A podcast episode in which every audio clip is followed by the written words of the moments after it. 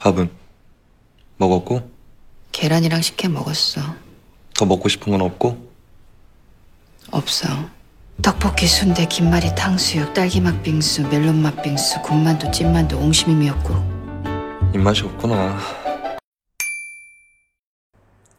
appetite, a p p e t i t e, appetite，它是表示胃口。记忆方法 A p p，我们可以把它看成是 apple 是一个字母组合的方法。一，字母密码代入眼睛，t i，我们把它看是拼音的原则 type，t e 也是一样的特，也就是特别。苹果让人看上去太特别，所以有胃口。Sentences: Appetite comes with eating.